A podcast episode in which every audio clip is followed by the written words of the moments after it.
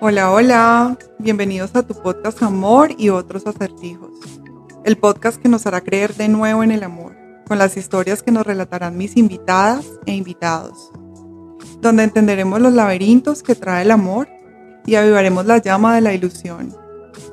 Si quieres compartir tu historia en este podcast, no dudes en comunicarte conmigo.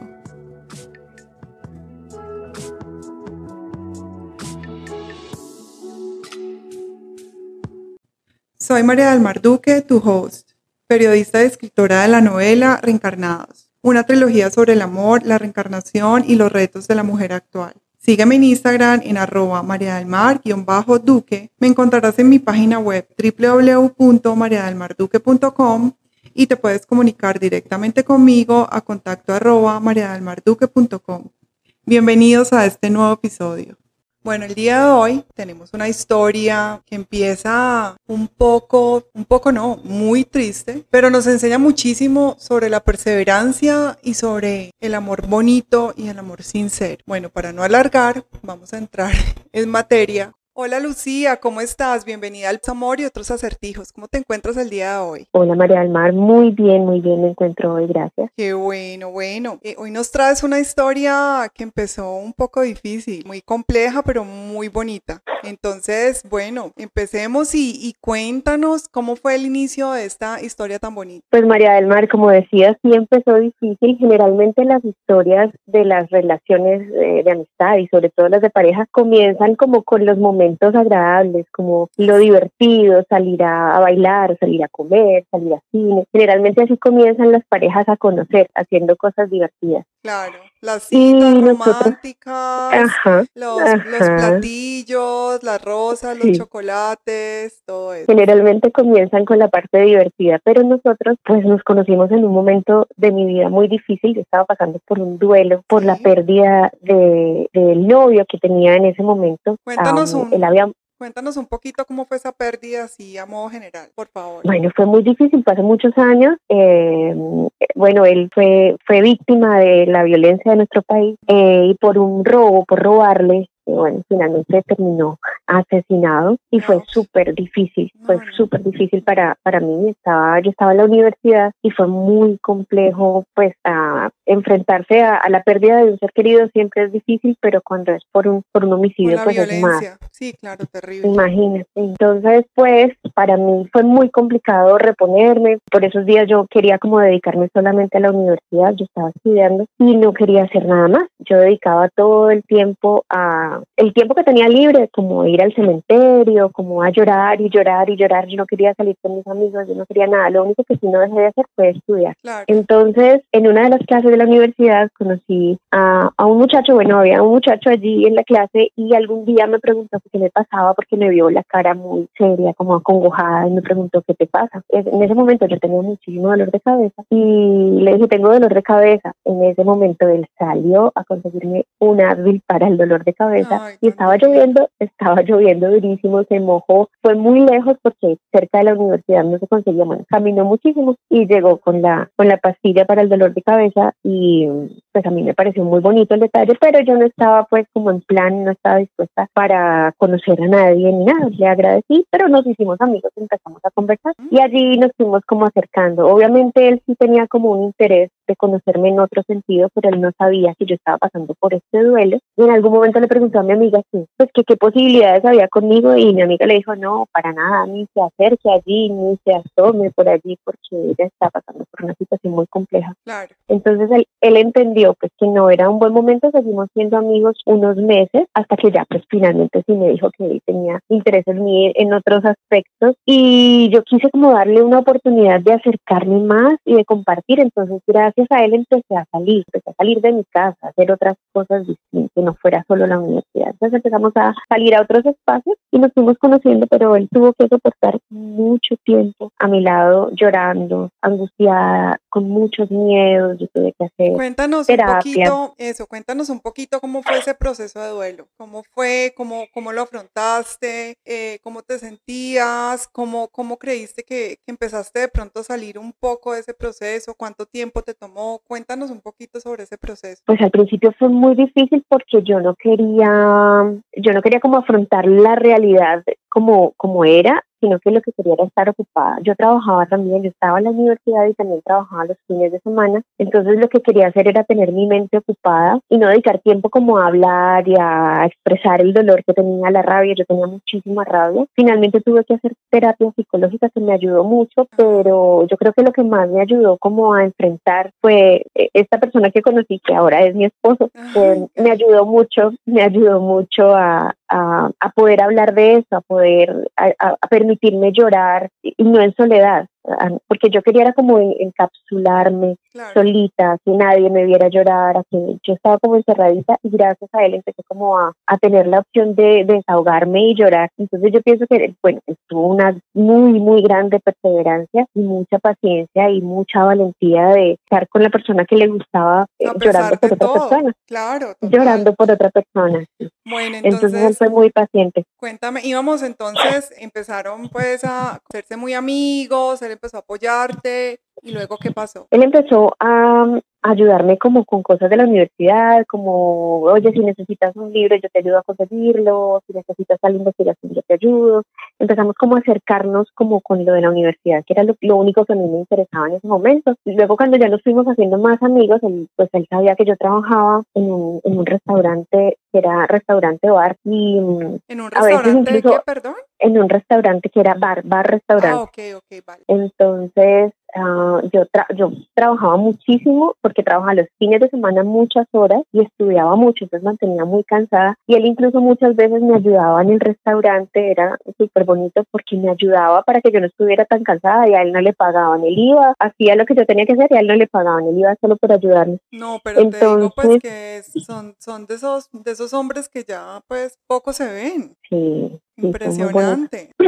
Sí, fue muy, muy bonito. Él, él, le daba como mucho pesar ver que yo estaba tan cansada, entonces le decía, no, pues yo este fin de semana no voy a hacer nada, yo voy y te ayudo, y algunos días me ayudaba para que yo no estuviera tan cansada. Bueno, entonces ya se fueron dando las cosas, ya yo le dije, ok, bueno, te voy a dar la oportunidad, había pasado varios meses, y dije, vamos a darnos la oportunidad, pero yo no estoy completamente recuperada, y dije, pues intentemos a ver qué pasa. Empezamos ya como una relación más, ah, más real, pues, de pareja, y al poco tiempo falleció mi papá.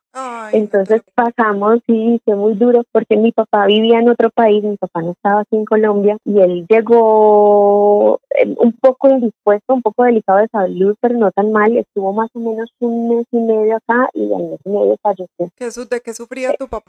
Mi papá tenía, mi papá tenía diabetes y él, la insulina que utilizaba aquí en Colombia era diferente a la que utilizaban en, en el lugar donde estaba, en el país donde estaba, entonces pues parece ser que hubo como una complicación allí por ese manejo, ese cambio de insulina y cuando llegó aquí llegó complicado, llegó con problemas eh, de hipertensión, con problemas renales y falleció. Entonces imagínate, yo venía de este, eso, eso pasó entre el, el primer fallecimiento y el fallecimiento de mi papá pasaron como ocho o nueve meses más o menos. Ocho o nueve meses en lo que murió eh, la pareja que tenías en el, en el atraco, pues, en, en, el robo. Sí, y, a los ocho meses murió mi papá. A los ocho meses muere tu papá. ¿Y cuánto tiempo en el mismo año con esta persona, pues, como intentando la relación? Más o menos tres meses. Tres meses, vale. Y, y entonces, o sea, me imagino que se portó súper bien, fue súper divino, súper especial. Cuéntanos entonces qué pasó con la relación cuando tu papá muere. Ay, fue muy, es que nuevamente él fue como el apoyo en ese momento. En, el, primer duelo él estuvo mucho tiempo allí apoyándome en lo que, lo que me fortalecía a mí, que era mi trabajo y mi estudio. Y cuando muere mi papá, él también estuvo allí. De hecho, mi papá estuvo hospitalizado más o menos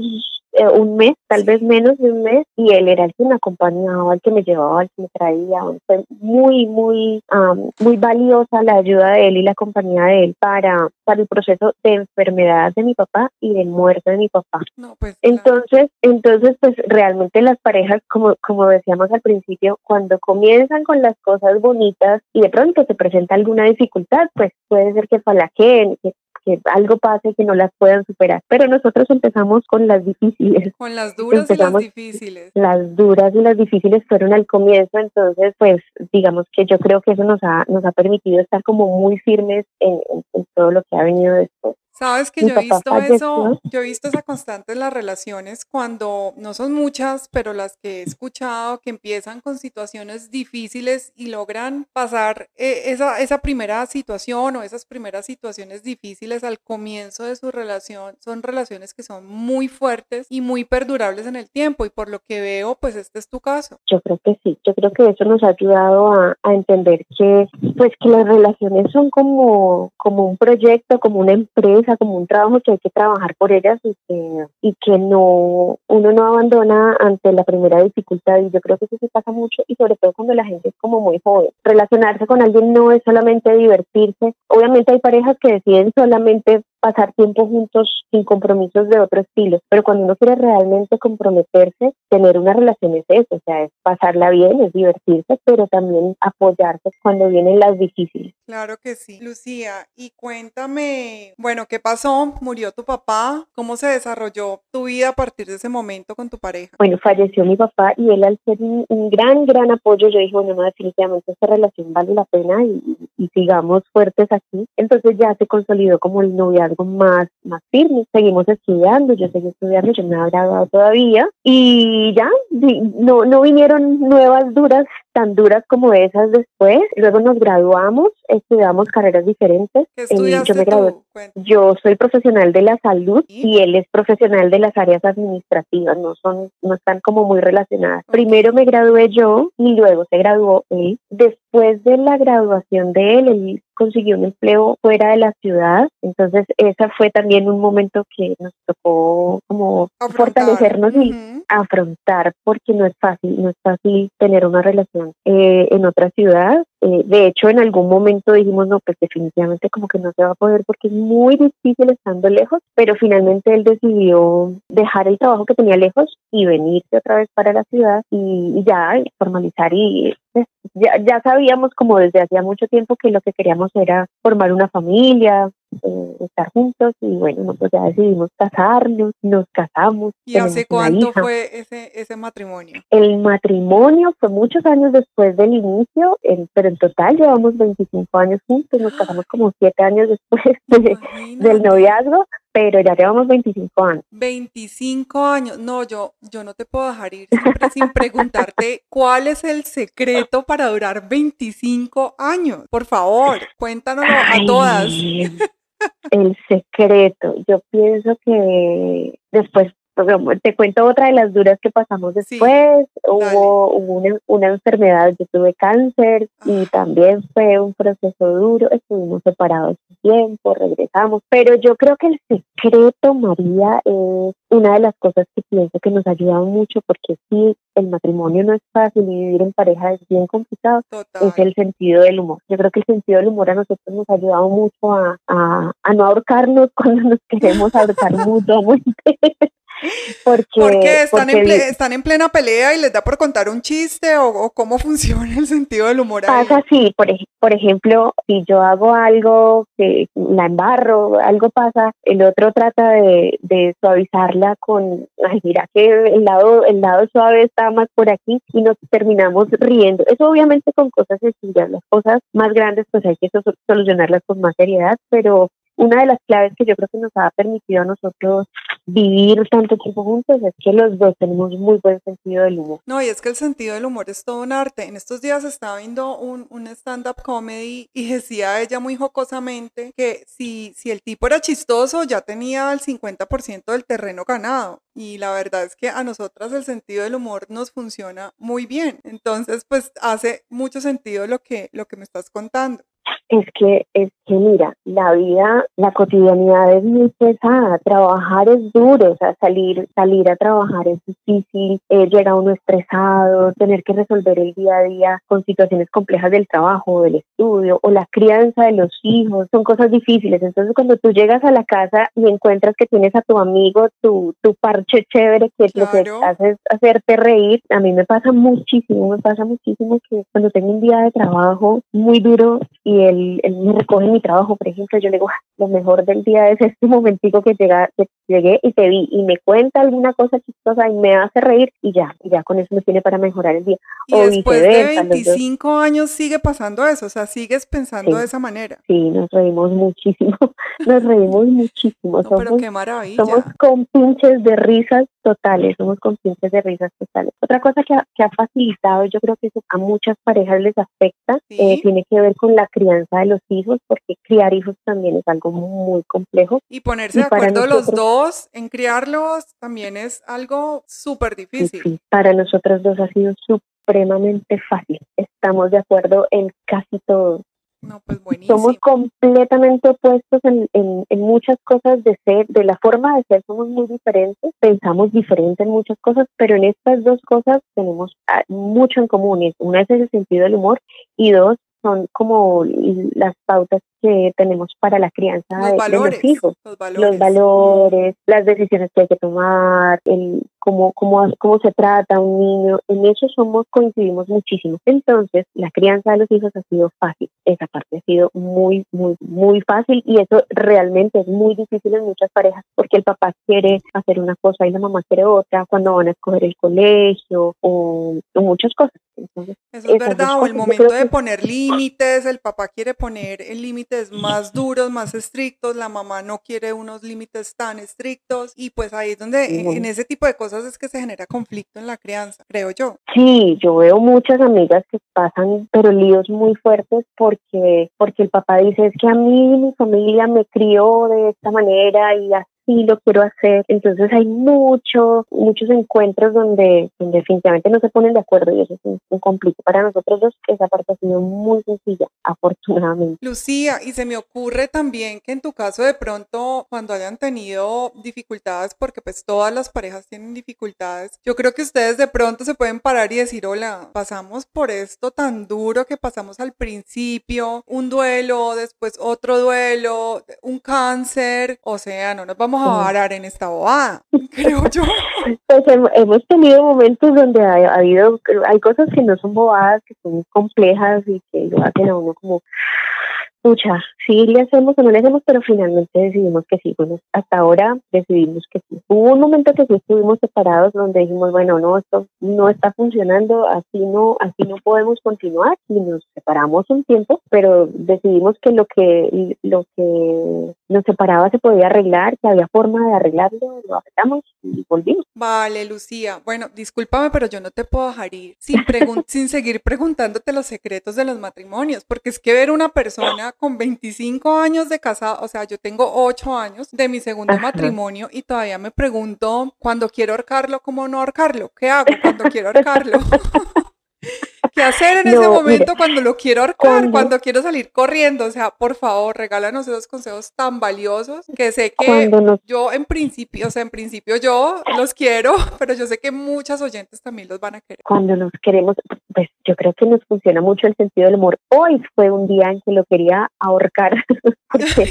claro, eh, eso sucede muy a menudo. Lo dejé, lo, tenía, tenía la cita contigo me dejó sin llaves. ¿Y qué? No quería matar. Me dejó sin llaves para entrar a la casa. Él se fue y se llevó las llaves. Entonces lo quería ahorcar, pero no te preocupes, ya voy, ya voy. finalmente lo resolví. Yo creo que otro secreto es, puede ser como que hablamos mucho, ah, botamos mucha corriente, nosotros hablamos y nos dan las horas y las horas como de hablar y hablar y hablar. Nos hablamos muchas cosas boas, muchas bobadas y también muchas cosas trascendentales. Pero sí, eso es algo porque digamos con mi esposo nosotros también nos dan las horas y las horas hablando de cosas muy trascendentales y pues yo soy muy analítica, por ejemplo, de las relaciones, del amor, de más que todo como de las relaciones a nivel general. Y él también, pues él resulta que él se mete en el rollo de, de, de lo que yo esté filosofando y él se pone a filosofar conmigo y digo yo, bueno, han pasado ocho años, pero pues, o sea, mi anhelo y mi sueño es que lleguemos a los 25, o sea, filosofando de la manera en que, en que filosofamos ahora y desde que hemos filosofado filosofado desde un principio. Entonces, pues no sé si tengas algún tip para mantener esas conversaciones trascendentales y, banales también, porque también uno se puede sentar a criticar a la pelada que vino a la casa y que se comportó X o Y y se pone una a criticar y se pone una a criticar y critica y se ríe y se burle, como que bueno. Y echamos chisme. Y echamos chisme y todo. Mira, yo pienso que, que, realmente uno sí tiene que ser como muy flexible porque la relación cambia en la medida en la que uno también va cambiando, o sea, uno madura y uno va creciendo. Nosotros nos conocimos a los 20 y ya no tenemos 20, entonces uno va creciendo, uno va madurando y uno también tiene que ser, tener la flexibilidad de entender que las cosas van a cambiar y que todo tiene ciclos y que hay momentos donde la relación está, puede estar como tirante, puede estar muy divertida, hay situaciones externas, situaciones económicas, problemas de salud, que hacen que la, que la dinámica de los dos se modifique, pero yo creo que cuando uno tiene una decisión de le voy a le voy a luchar a esto porque me gusta lo que tengo, ahora si, si, uno no si no le gusta, pues no, a pesar de todo, a pesar de que lo quiero ahorcar, a pesar de que no me ayudó con esto, a pesar de todos sus defectos. a pesar de todos los defectos que tenga, pues primero que todo entender que uno también tiene defectos y que también son muchos y a veces a uno le cuesta un poquito como darse cuenta de eso, a uno le choca mucho lo del otro, pero también uno hace lo suyo, uno también tiene sus méritos para ser ahorcado. Entonces, eh, eso, eso es una cosa, es una decisión, no, es una decisión. Si, si uno sigue firme en lo que desea y la otra persona lo, lo quiere también, porque puede que uno de los dos quiera luchar y luchar y el otro esté cansado, o ya no quiere, ya no ve un propósito, o hay muchas cosas externas que separan. Yo pues tengo amigas que tienen serias dificultades con las familias, con la familia del esposo, por ejemplo, con los suegros, hay suegros difíciles. Entonces, eh, pues como me diré, pero yo te digo, el secreto creo yo, que, nos, que no nos hace ahorcarnos tres veces a la semana es el sentido del humor. Eso es vital para nosotros. Imagínate, nunca, nunca, o sea, nunca me lo hubiera imaginado, nunca me lo hubiera imaginado, pero, pero pues con lo que dices, o sea, es algo que, que es digno de, de meditar y de resaltar en una pareja. Mira que el sentido del humor lo desarma uno en situaciones donde uno puede estar muy molesto por cosas que no, no, no son pendejadas porque a uno realmente le afecta. Por ejemplo, las mujeres que, que ponemos pereque por, por, no sé, por la toalla en la cama o cosas así, son cosas que realmente a uno le molestan y es en serio. Pero... No, y se nos vuelve un problema que, que, afecta a nuestra existencia, pero claro, si llega alguien que sabe cómo suavizar las cosas con buen humor, ya uno como que, ay, sí, como que lo termina viendo como una bobada y sigamos con la vida, ¿no? Sí, eso ayuda mucho, porque a veces, eh, yo pienso, no sé si todas las mujeres o la mayoría de las mujeres somos así. De pronto como que nos, nos enojamos un poquito por algo o pasa una situación. Las mujeres como que tenemos, eh, tengo un amigo que dice que las mujeres somos como el bolso que tenemos todo revuelto y ahí tenemos todo. Y si tenemos una situación de estrés por, por el, pan del desayuno, seguimos como molestas el resto del día. Entonces los hombres, los hombres saben cómo separar un poquito más eso. Entonces, cuando hay una situación que genera como incomodidad y hay otra persona que con el sentido del humor está suavizando un poquito, ayuda mucho. Por lo menos yo creo que a nosotros eso nos ayuda. Hoy yo lo quería matar porque me dejó sin llaves y, y bueno, y resolvió, finalmente resolvió y dejó de hacer lo que tenía que hacer por venir a abrirme la puerta. Pero entonces sí, yo pienso que eso es el Pero es que es genio figura, o sea, desde hace 25 años y sigue teniendo ese tipo de detalles, o sea, así sí no. ¿Cómo, cómo no quererlo, no es cierto? pues, pero es que no te he contado los que, los que me hacen querer ahorcarlo.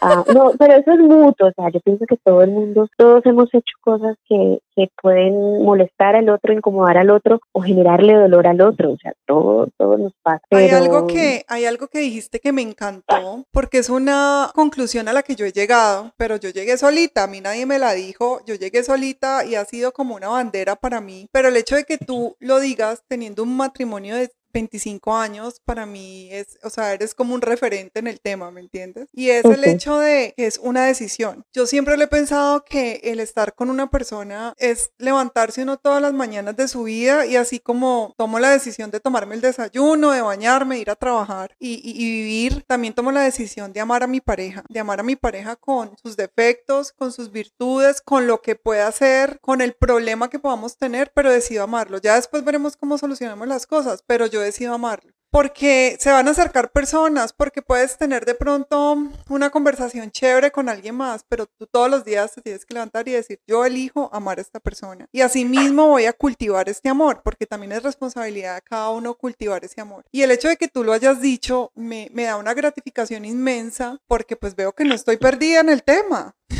y que, y que pues, vas o sea, si lo por buen tú, camino.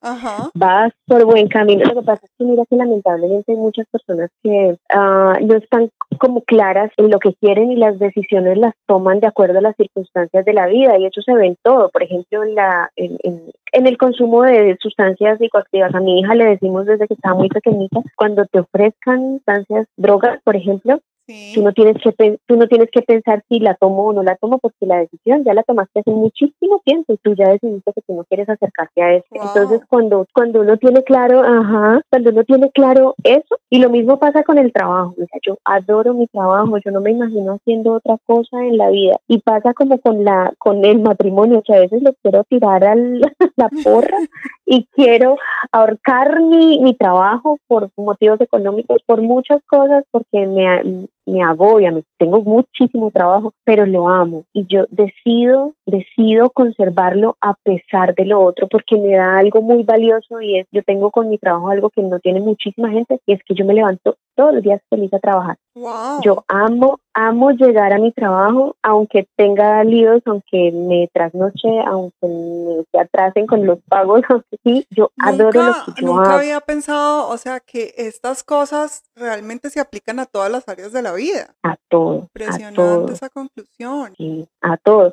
Entonces, cuando tú amas tu trabajo, a pesar de que, ahora yo podría en algún momento decir, no, definitivamente este trabajo me está agotando muchísimo porque trabajo muchas más horas de las que, de las que me veo remunerada. Entonces Sí. yo, el día en que ese momento llegue, digo, pues ah, voy a hacer otra cosa. Pero me gusta tanto lo que hago, o sea, lo- el oficio que hago lo disfruto tanto, tanto, tanto, que en la balanza ese disfrute y ese placer de lo que yo hago pesa mucho más que las otras cosas, que cuando quiero tirar la toalla y que ahorcarlo. Entonces, como me gusta mi trabajo, pues lo cuido. Sí, Yo claro. cuido mi trabajo, entonces hago lo mejor que puedo en mi trabajo, cuido mis relaciones con mis compañeros y eso mismo pasa con las relaciones de pareja. Uno no puede esperar a que uno se involucre en una relación de pareja y que, y que el viento lo vaya llevando como un velerito, no, hay que trabajar por eso. Entonces es una decisión. Hay que trabajar así por como- eso, hay que, hay que hay trabajar. que levantarse determinado y decir, voy a hacer que esto funcione, como sea, pero que funcione, porque es mi decisión. Ahora, también es válido decir definitivamente cómo se está construyendo esta relación o el giro que dio o el cambio que dio, que dio no me gusta, no lo quiero y tomo la decisión de construir un- un- un- una vida diferente y de separ y puede separarse o puede, o puede modificar la dinámica que tienen de pareja, pero, pero también es cuestión de decisiones. O sea, el- la vida que uno tiene, es- todo el día uno toma decisiones. todo Así el tiempo. es. Mi- mi- así dice mi esposo, uno va manejando y todo el tiempo tiene que tomar decisiones. No, y es que va caminando, uno va caminando y tiene uno que tomar la decisión de hacia qué dirección va a ir, si te vas a saltar este hueco, no te lo vas a saltar, o sea, es impresionante las miles de decisiones que tomamos en un día. Si me paso el semáforo en rojo no me lo paso. Entonces, Sí. de esas de, de esas sumatoria de decisiones depende pues como el resultado que uno tenga. Entonces, las relaciones de pareja son muy complicadas, es muy difícil, tener hijos es difícil, Sí, la, eh, la parte económica, construir económicamente también es complicado, en, un- en este país es difícil, bueno, son es- hay como muchos factores, pero si las dos personas están decididas y, y quieren hacerle y tienen los elementos, pues hay que trabajar por eso. Y eh, el principal, la principal cosa que lo hace a uno no ahorcar al marido es que es delito, ¿Es que? es un delito, Ah, no se puede. Esa es la principal razón para no ahorcar a tu marido. No lo ahorques porque es un ah, delito. no, pero es que uno también puede ahorcar con las miradas, con los gestos, total.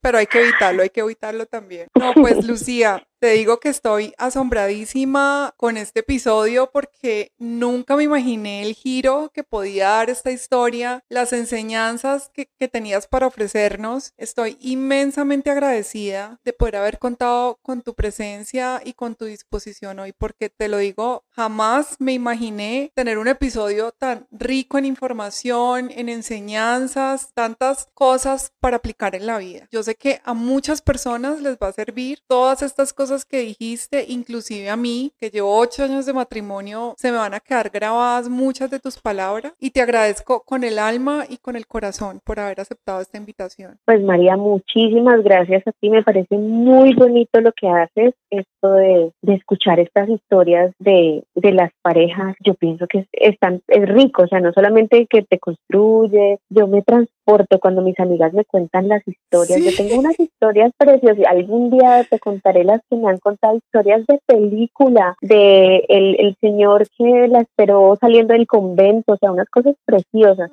y, no me tienes que dar los datos también para que vengan al podcast, porque la verdad es que soñamos con esas historias, o sea, no solo es el chisme, sino que también soñamos, aprendemos, pasa el tiempo y nos acordamos de esas historias y, bueno, el ser humano también se nutre de, de, estas cosas. Sí, y uno aprende, y uno aprende a escuchar, y hay esas cositas que se le quedan a uno como sonando por allí, entonces, eh, sí, hay cositas que se le quedan a uno eh, valiosas que le pueden servir como ejemplo de vida o cosas que no se deben hacer, por ejemplo. Entonces, sí, eso para mí realmente me parece es un, goce total escuchar las historias de otras personas. Tengo historias muy bonitas en mi en mis oídos. En tu repertorio.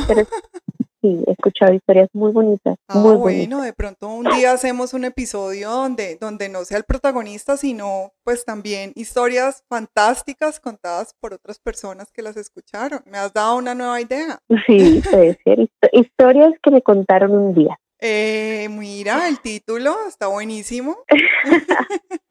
muy, muy rico lo que haces, María, y muchísimas gracias por, por querer escuchar mi historia. A ti, Lucía, muchísimas gracias por acompañarnos el día de hoy y pues nada, esta es tu casa. Bienvenida cuando quieras. Gracias. Bueno, un abracito. Muchísimas gracias. Un abrazo y muchos éxitos. Pues gracias. Chao. Chao. Muchas gracias por haber escuchado la historia de hoy hasta el final. Espero que te haya inspirado o ayudado de alguna manera. Sigue el programa para que te lleguen las notificaciones de los próximos episodios. Por favor, déjame estrellitas o comenta el canal para poder crecer. No olvides visitar mi página www.mariadelmarduque.com donde podrás suscribirte a la newsletter y acceder directamente a las redes sociales, especialmente a Instagram arroba mariadelmar-duque, la cual es mi red social principal, y así estar al tanto de todas las noticias y descuentos en mis libros. Chao, chao.